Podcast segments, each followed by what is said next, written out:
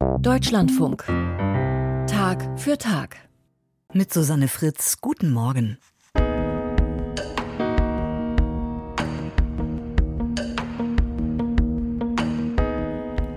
Niemand wollte sie hören, die bewegende Lebensgeschichte von Julius Brumsack.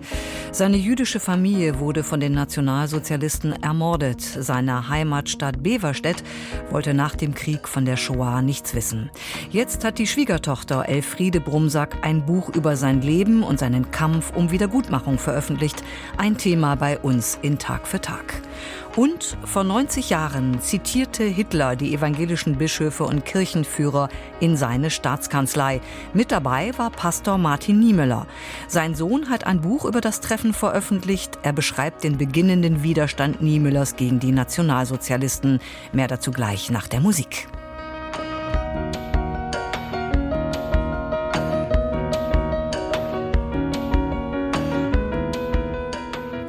Ziemlich genau vor 90 Jahren, am 25. Januar 1934, empfing Adolf Hitler die evangelischen Bischöfe und Kirchenführer in seiner Staatskanzlei.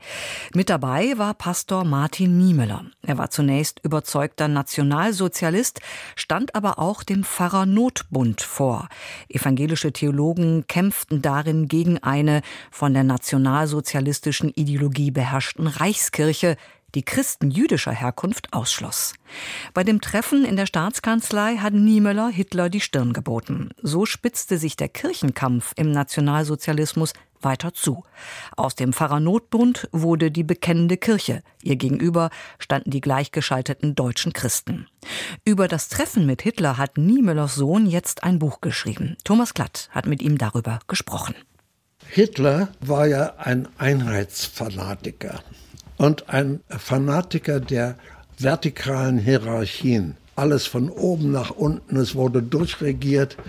Hitler war dieses Gemenge der protestantischen evangelischen Kirche äußerst verdächtig. Martin Niemöller Junior hat ein Buch über den historischen Kanzlerempfang vom 25. Januar 1934 geschrieben.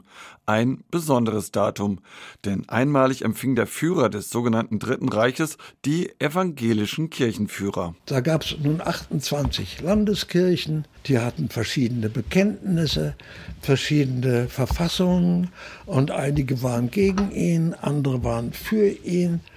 Und er hat gedacht, ich bin derjenige, der das letzten Endes entscheiden muss. Er wurde ja auch von den Kirchen dann als der große Zampano angesehen, der das nun regeln würde im Wege der Verständigung oder eines Machtworts. Eigentlich war die Sache schon im Jahr zuvor entschieden. Aus den Kirchenwahlen im Juli 1933 ging die Glaubensbewegung der deutschen Christen als Sieger hervor. Ziel war die Errichtung einer einheitlichen Reichskirche unter der Führung des Königsberger Wehrkreispfarrers Ludwig Müller, den Hitler schon im April 1933 zum Bevollmächtigten für die Angelegenheiten der evangelischen Kirche ernannte. Wenig später wurde er zum Reichsbischof gewählt. Doch dann setzte bei den deutschen Christen eine Erosion der Macht ein. Die anfing mit der Sportpalast-Kundgebung der deutschen Christen, bei der ihr Gauobmann Reinhold Krause einen großen Vortrag gehalten hat. Weg vom Alten Testament, weg von der jüdischen Lohnmoral des Alten Testaments, seinen Viehhändler- und Zuhältergeschichten und auch weg, und da geht es ein bisschen schon ins Neue Testament über, von der Sündenbock- und Minderwertigkeitsideologie des Apostels Paulus, des Rabbiners Paulus, wie er gesagt hat. Außerdem die Forderung erhoben hat, dass in der Kirche, in der deutschen Kirche Juden nichts verloren hätten. Für viele ein Skandal. Gegen die Durchsetzung des Aria-Paragraphen in der Kirche gründete sich der Pfarrernotbund. Reichsbischof Müller aber gab nicht klein bei. Und er hat dann noch einen draufgesetzt, weil er Ende Dezember 1933 dann in einem Schurkenstreich sondergleichen das gesamte evangelische Jugendwerk an die HJ übertragen hat, ohne das irgendwie mit jemandem aus der Kirche vorher vereinbart zu haben. Das war also der nächste Aufschrei auf Seiten der Bekenntnistreuen. Und dieser Aufschrei wurde dann durch Müller erstickt, weil er dann den Maulkorb-Erlass verfertigte. Anfang Januar 34 war das. Und dieser Maulkorb-Erlass brachte nun das Fass zum Überlaufen. Er verbot nämlich unter Androhung disziplinarischer Maßregelung allen überhaupt ihn und seine Maßnahmen zu kritisieren. Die Opposition forderte die Absetzung des Reichsbischofs. Nun sollte Hitler ein Machtwort sprechen.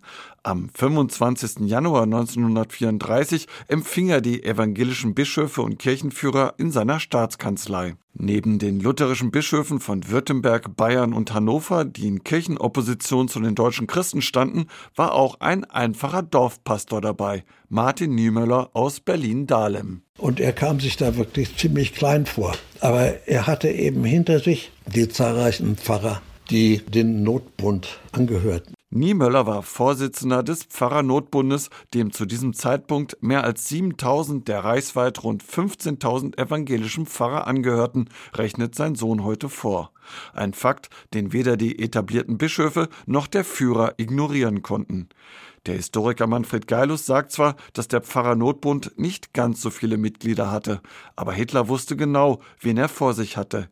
Hitler und Niemöller waren beide im Ersten Weltkrieg. Schließlich war Niemöller der berühmte U-Boot Kämpfer, U-Boot-Kommandant des Ersten Weltkriegs. Niemöller war sozusagen eine Führungsfigur im Militär im Ersten Weltkrieg. Hitler war ein einfacher Meldegänger. Niemöller konnte sich als Kriegs Held, als verdienter Kämpfer mit allerhand, also Auszeichnungen darstellen, das wird auch Hitler natürlich alle schon gekannt haben. Und er wird auch einen gewissen Respekt gegenüber Niemöller gehabt haben. Aber er hat natürlich dann schon im Laufe des Jahres 33 gesehen, dass Niemöller ein Frontmann der bekennenden Kirche, der Kirchenopposition sein wird. Hitler hatte mit Recht die Vorstellung, wenn ich den Notbund erstmal diskreditiert habe und ausgeschaltet habe, dann werde ich mit dem Rest der evangelischen Kirche schon noch ganz gut fertig werden. Ergänzt Martin Niemöller Jr. Und dann nahmen am 25. Januar 1934 die Dinge ihren Lauf. Ich meine, Hitler hat es sich ja nicht nehmen lassen, sie dann auch fühlen zu lassen, dass sie also unter ihm standen. Und das war ja ein Stehempfang. Den Leuten wurden nicht etwa Stühle angeboten, sondern die mussten sich im Halbkreis da vor ihm versammeln. Und er schüttelte jedem die Hand und dann zog er sich wieder zurück als eine Art Audienz. So wie früher ein Fürst die Vertreter der Landstände empfing, die irgendeine Beschwerde vorzubringen hatten. Hitler wurde von seinem Minister Hermann Göring auf das Treffen vorbereitet. Niemöllers Telefon im Dahlemer Pfarrhaus wurde überwacht. Göring trug zu Beginn des Treffens ein verfälschtes Abhörprotokoll vor. Niemöller habe von der letzten Ölung gesprochen, die Sache sei gut gedreht und die Minen seien gelegt. Der Kirchenopposition wurde Staatsopposition unterstellt. Als Niemöller, der ziemlich weit hinten gestanden hatte, das hörte, ist er sofort nach vorne getreten. Das war so eine militärische Übung. Wenn der eigene Name genannt wurde, hatte man vor die Kompanie zu treten, um Rede und Antwort zu stehen. Daraufhin ist Hitler natürlich auf ihn losgebraust. Das ist eine Intrige und das lasse ich mir nicht gefallen. Und Hitler muss längere Zeit auf meinen Vater eingeredet haben dann oder eingeschrien haben. Martin Niemöller bekräftigte gegenüber Hitler, dass sie allein in Sorge um das Reich und das Volk gehandelt hätten. Das war nun wiederum für Hitler ein Auslöser, ein richtiger Trigger. Die Sorge für das Deutsche Reich überlassen Sie mir und kümmern Sie sich um die Kirche. Zum Schluss traf Hitler keine Entscheidung, sondern richtete an die versammelten Kirchenführer den dringenden Appell, es um der Lage des deutschen Volkes willen noch einmal mit dem Reichsbischof Müller zu versuchen. Nachdem Niemöller von Göring überrumpelt und als vermeintlicher Volksverräter bloßgestellt war, erklärten sich auch die Vertreter der Bekenntnisgruppe kleinlaut bereit, es erneut mit dem Reichsbischof zu versuchen. Nur Niemöller nicht. Mein Vater hat dann die Hand etwas länger festgehalten, als es zur Verabschiedung nötig gewesen wäre. Herr Reichskanzler, Sie haben gesagt, die Sorge für das deutsche Volk überlassen Sie mir. Aber ich sage Ihnen, dass weder Sie noch sonst eine Macht in der Welt in der Lage sind, uns als Kirche die Verantwortung, die uns von Gott für Volk und Vaterland auferlegt ist, abzunehmen. Und das war das Ende. Hitler hat dann dazu nichts mehr gesagt, sondern sich abgewandt. Nach dem Kanzlerempfang stand die kirchliche Opposition schlechter da als zuvor. Der Unmut der Bischöfe richtete sich gegen Niemöller. Er solle seinen Vorsitz beim Notbund niederlegen, was Niemöller brüsk ablehnte. Die Kirchenopposition zerbrach. Die Kirchenleute stellen sich geschlossen hinter den Reichsbischof, eine fast militärisch anmutende Formulierung. Und das war praktisch die Kapitulation der Kirche und der Sieg von Reichsbischof Müller und der deutschen Christen. Martin Niemöller aber ließ sich nicht entmutigen, sondern baute die bekennende Kirche aus. Dass er vier Jahre später als persönlicher Gefangener Adolf Hitlers ins KZ Sachsenhausen verbracht wurde, lag weniger an der persönlichen Rache des Führers. Vielmehr war Niemöller zu populär geworden, sagt Historiker Manfred Geilus. Ab 1934 kam es in Dahlem zu einer Art Predigtrevolution. Der Zulauf zu den Gottesdiensten Niemöllers wuchs exorbitant an. Bei Niemöller waren es regelmäßig über 1000. Niemöller erwähnte auch zahlreiche Namen von Führern, also äh, Goebbels, Rosenberg. Die werden namentlich erwähnt in seinen Predigten und kritisiert. Wer hat das sonst gemacht? Welcher Pfarrer? Niemöller blieb bis Kriegsende in KZ-Haft. Auch sein Sohn Martin Niemöller Jr. ist sicher, dass sein Vater weniger aus Rache des Führers inhaftiert wurde, sondern weil er ein zu guter Prediger war. Weil er doch als eine latente Gefahr angesehen worden ist. Nicht zuletzt auch von Goebbels. Mein Vater hatte große Menschenmassen organisieren können. Also er hat zum Teil bei manchen Reden kurz vor seiner Verhaftung über 10.000 Zuhörer gehabt bei Versammlungen.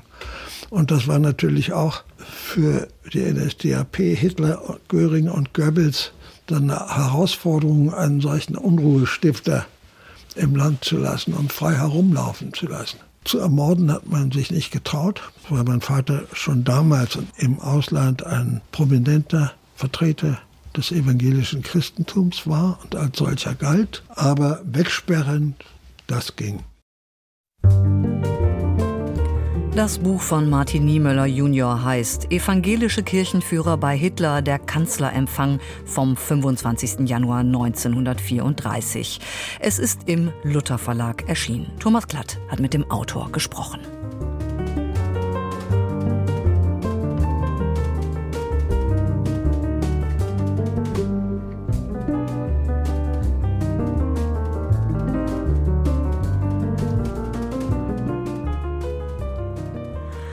Julius Brumsack ist einer von wenigen Juden gewesen, die den Holocaust überlebten und nach dem Zweiten Weltkrieg zurück nach Deutschland kamen. Seine gesamte Familie war tot, verschleppt und ermordet von den Nationalsozialisten. Doch in seiner Heimat, der Gemeinde Beverstedt in Niedersachsen, wollte niemand was davon wissen. Julius Brumsack plagten Schuldgefühle, weil er als einziger aus seiner Familie die Shoah überlebt hatte, weil er sich nach England retten konnte. Er wollte Wiedergutmachung, ein Schuldeingeständnis und widmete sein ganzes Leben der Aufarbeitung seiner Familiengeschichte. Dabei ist er auf viele Widerstände gestoßen. Jetzt hat seine Schwiegertochter Elfriede Brumsack sein Leben aufgeschrieben. Michael Hollenbach ist der Geschichte von Julius Brumsack nachgegangen. Im April 1939 mit 24 Jahren kann Julius Brumsack aus Sehende bei Hannover im letzten Moment nach England fliehen. Dort tritt er der Army bei und kehrt als britischer Soldat kurz vor Kriegsende nach Deutschland zurück. Er hatte den Kontakt zu seiner Familie verloren. Was genau aus ihnen geworden war, wusste er zunächst nicht, erzählt sein Sohn Hans. Er hat als englischer Soldat natürlich schon gewusst von den Gräueltaten der Nazis. Es sickerte so langsam in ihn hinein die Erkenntnis, dass sie auf Nimmerwiedersehen verschwunden waren. sie also im Grunde alle ermordet wurden. Doch ein Funken Hoffnung blieb, als er im April 1946 noch in britischer Uniform seinen Heimatort Beverstedt südlich von Bremerhaven und sein Elternhaus aufsuchte. Seine Schwiegertochter Elfriede Brumsack. Das war für ihn natürlich ganz schrecklich. Er kommt dorthin, schleicht sich zur Haustür und klingelt und drückt also auf den Knopf und dann kommt eine ältere Frau entgegen und er erkennt sie, also eine Frau aus dem Ort, also die neuen Eigentümer. Dann schaut sie ihn an und ist irgendwie irritiert und dann sagt er, kennen Sie mich nicht? Ich bin doch Julius Brumsack. Und dann sagt sie, wir haben gedacht, dass Sie längst tot wären. Also, wir haben gedacht, Sie seien längst tot. Und sie ist natürlich erschrocken weil sie ahnt ja für sie also nichts Gutes. Die neuen Bewohner hatten das Haus vier Jahre zuvor für 11.000 Reichsmark übernommen. Bei seinen ersten Nachforschungen stieß der Heimkehrer auf wenig Unterstützung. So schrieb ihm der Bürgermeister auf die Frage nach dem Verbleib seiner Eltern lapidar. Die Mutter und Schwester, Onkel, Tanten und so weiter, die Familie hat den Ort verlassen und wohin sie gekommen sind, kann ich Ihnen leider nicht sagen. Wahrscheinlich gen Osten. Also es wurde nicht gesagt, sie wurden deportiert und es wurde auch nicht gesagt, wann sie deportiert worden sind. Später fand Julius Brumsack heraus, dass die Familie wahrscheinlich im November 41 zunächst nach Bremen und dann in den Osten nach Weißrussland deportiert worden war. Man weiß nichts Genaues über ihr Todesdatum. Also entweder sind sie bereits am Ende des Jahres 1941 ermordet worden oder was sehr wahrscheinlich ist, im Sommer 1942, da wurden dann in einer Erschießungsaktion, Ermordungsaktion die Jüdinnen und Juden auch aus Bremen und Umgebung ermordet. Das hat ihn auch ein Leben lang nicht losgelassen, weil er nie wusste, was ist passiert. Julius Brumsack recherchierte in seinem Heimatort Beverstedt und in Sehnde bei Hannover, wo er zehn Jahre in dem Geschäft seines Onkels, das er einmal übernehmen sollte, gearbeitet hatte. Man kann sich vorstellen, dass weder in Sehnde noch in Beverstedt irgendjemand etwas davon wissen wollte, also von der Deportation, von der sogenannten Versteigerung. Niemand wusste etwas. Ein, ja, ein ganzer Ort hüllte sich in Schweigen. Julius will das Schweigen brechen. Er schreibt noch im April 46 einen offenen Brief an die Bürger von Beverstedt. Ich bin nicht von Hass erfüllt, will auch nicht Böses mit Bösem vergelten, kannte ich doch den größten Teil der alteingesessenen Bevölkerung Beverstedts. Diejenigen aber, die diese Zeilen nicht mit reinem, gottesfürchtigen Gewissen lesen können, sollen sich selbst verurteilen, sofern sie noch den Mut und den Charakter dazu aufbringen können. Wenn sie auch dazu nicht mehr in der Lage sind, bin ich gewiss, dass sie ihrer gottgerechten Strafe nicht entgehen können. Ein zweiter Aspekt ist sicherlich der, ich muss den Beverstädtern auch klar machen, dass sie letztendlich eine Mitschuld haben, dass sie sozusagen nichts getan haben, um ihre Mitbürger in irgendeiner Weise zu retten oder zu unterstützen. Hinter vorgehaltener Hand berichten ihm einige Beverstädter über die Nationalsozialisten vor Ort und die Repressionen gegen seine Eltern. Doch niemand will dies schriftlich bestätigen und auch die neuen Besitzer seines Elternhauses wähnen sich im Recht und wollen ihm das Haus nicht überlassen. Keine Einsicht für das Unrecht, keine Empathie. Julius Brumsack hat damals zusammen mit Emmy, seiner Frau, die haben dort zur Miete gewohnt und er hat 22 Mark 50 bezahlt äh, Miete in seinem eigenen Haus. Sechs Jahre lang muss er mehrere Prozesse führen, bis er sein Elternhaus zurückbekommt. Hans Brumsack, der Sohn von Julius, erinnert sich noch gut an seine Kindheit und Jugend in Beverstedt. Sein Vater hatte wieder ein Textilgeschäft aufgebaut, setzte sich aber in jeder freien Minute dafür ein, dass das Unrecht anerkannt wird, das an seiner Familie begangen wurde. Dann seine Tipperei. Das heißt, mein Vater war perfekt, was Schreibmaschine betraf. Der konnte also blind schreiben. Dann saß er in seinem Büro und ich hörte es immer nur rattern. Das ging stundenlang. Nur am Freitagabend kehrte bei Julius Brumsack, der kein frommer Jude war, Ruhe ein. Mein Vater praktizierte sein Judentum am Schabbat, am Samstag sozusagen in seinem Büro. Dort hatte er so einen kleinen Mini-Altar, wo er Bilder hatte seiner Angehörigen. Und das war auch immer für uns Kinder klar. Also da brauchte er seine halbe Stunde und dann war das auch gut. Bei seinen Bemühungen um Wiedergutmachung stieß Julius Brumsack bis in die 70er Jahre auf eine Mauer der Ablehnung und der Ignoranz. Seine Schwiegertochter Elfriede Brumsack. Wenn Sie die, ich sag mal, postnationalsozialistische Sprache in diesen juristischen Texten lesen, dann äh, bekommen Sie das Gruseln teilweise, mit welcher Kälte mit welchem Zynismus teilweise dort Opfer auch zu Tätern gemacht werden. Sie, sie wurden ja in die Beweispflicht sozusagen gesetzt, was er erlitten haben muss. Erst wird ihm die Familie ermordet und dann setzt er sich über viele, viele Jahre damit auseinander und erfährt Zynismus und Kälte. Wie Julius Brumsack es geschafft hat, seit 1948 in seinem Heimatort Beverstedt gemeinsam mit denjenigen zu leben, die seine Familie dem Tod ausgeliefert haben, ist auch für seinen Sohn und seine Schwiegertochter kaum nachvollziehbar. Das war die größte Niederlage meines Vaters, dass er es nicht geschafft hat, denjenigen, der konkret sozusagen seine Familien, muss man sagen, es waren ja zwei Familien, der sie so malträtiert hat, dass derjenige ungeschoren davon gekommen ist. Von der Dorfgemeinschaft fühlte er sich stets ausgeschlossen. Dort sei der Holocaust bagatellisiert worden. Er erzählte dann immer, naja, also wenn es dann etwas feuchtfröhlicher wurde, äh, dann hieß es immer, Julius, es war ja nicht so schlimm. Und das war etwas, was ihm immer extrem wehgetan hat. Julius Brumsack hatte sich retten können. Seine Eltern, fest integriert in Beverstedt, hatten die Gefahr des nationalsozialistischen Antisemitismus vollkommen falsch eingeschätzt. Die waren hoch anerkannt, die waren im Schützenverein, das waren eher deutschnationale Juden, ja, die äh, natürlich auch stolz waren darauf, dass sie quasi für Deutschland kämpfen durften. Insofern fühlten sie sich auch hundertprozentig sicher. Die haben in den kleinen Dörfern, die haben es überhaupt nicht verstanden, was dort abging. Die haben immer gedacht, naja, es wird vorübergehen. Dass ausgerechnet er überlebt hat, das hat Julius Brumsack sein Leben lang Schuldgefühle bereitet. Auch durch Albträume. Ich habe meine Mutter, ich habe meine Schwester, ich habe Onkel und Tanten im Stich gelassen. Das hat er nie verdrängen können oder das hat er nie verschmerzen können.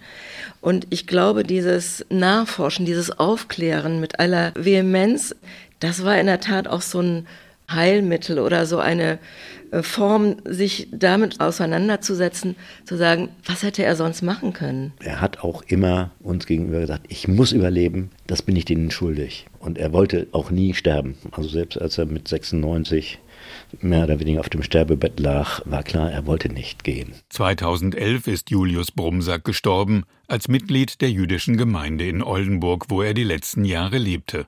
Doch begraben wurde er auf dem historischen jüdischen Friedhof in Beverstedt. Julius Brumsack hatte lange und erfolgreich dafür gekämpft, dass dieser jüdische Friedhof restauriert und an den Landesverband der jüdischen Gemeinden von Niedersachsen übertragen wurde. Per Sondererlaubnis durfte er auf diesem Friedhof, auf dem nach 1940 nur noch eine Verstorbene bestattet worden war, begraben werden. Das erfüllt uns mit einer gewissen Genugtuung, dass wir sagen können, okay, da gehörte er auch hin. Elfriede Brumsack hat nun die Lebensgeschichte des Julius Brumsack vorgelegt.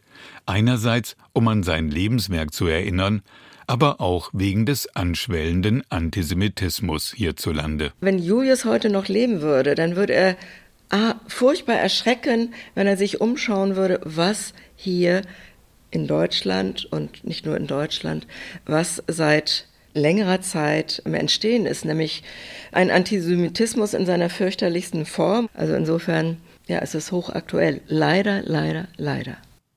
Das Buch von Elfriede Brumsack heißt Der Unbeugsame, ein Leben zwischen Verfolgung und Wiedergutmachung. Es ist im Hendrich und Hendrich Verlag erschienen. Michael Hollenbach berichtete über die bewegende Geschichte von Julius Brumsack.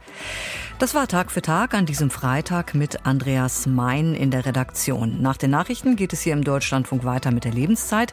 Da geht es bei Petra Ensminger um den zunehmenden Personalmangel in den Kitas was für berufstätige Eltern eine Katastrophe ist. Ich heiße Susanne Fritz. Vielen Dank fürs Zuhören und bis bald.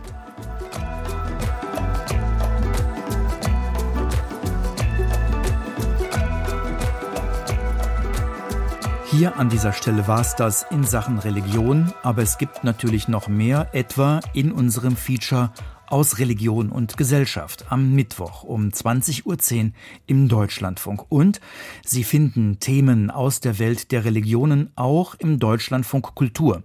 Jeden Sonntagmittag zwischen 14 und 15 Uhr.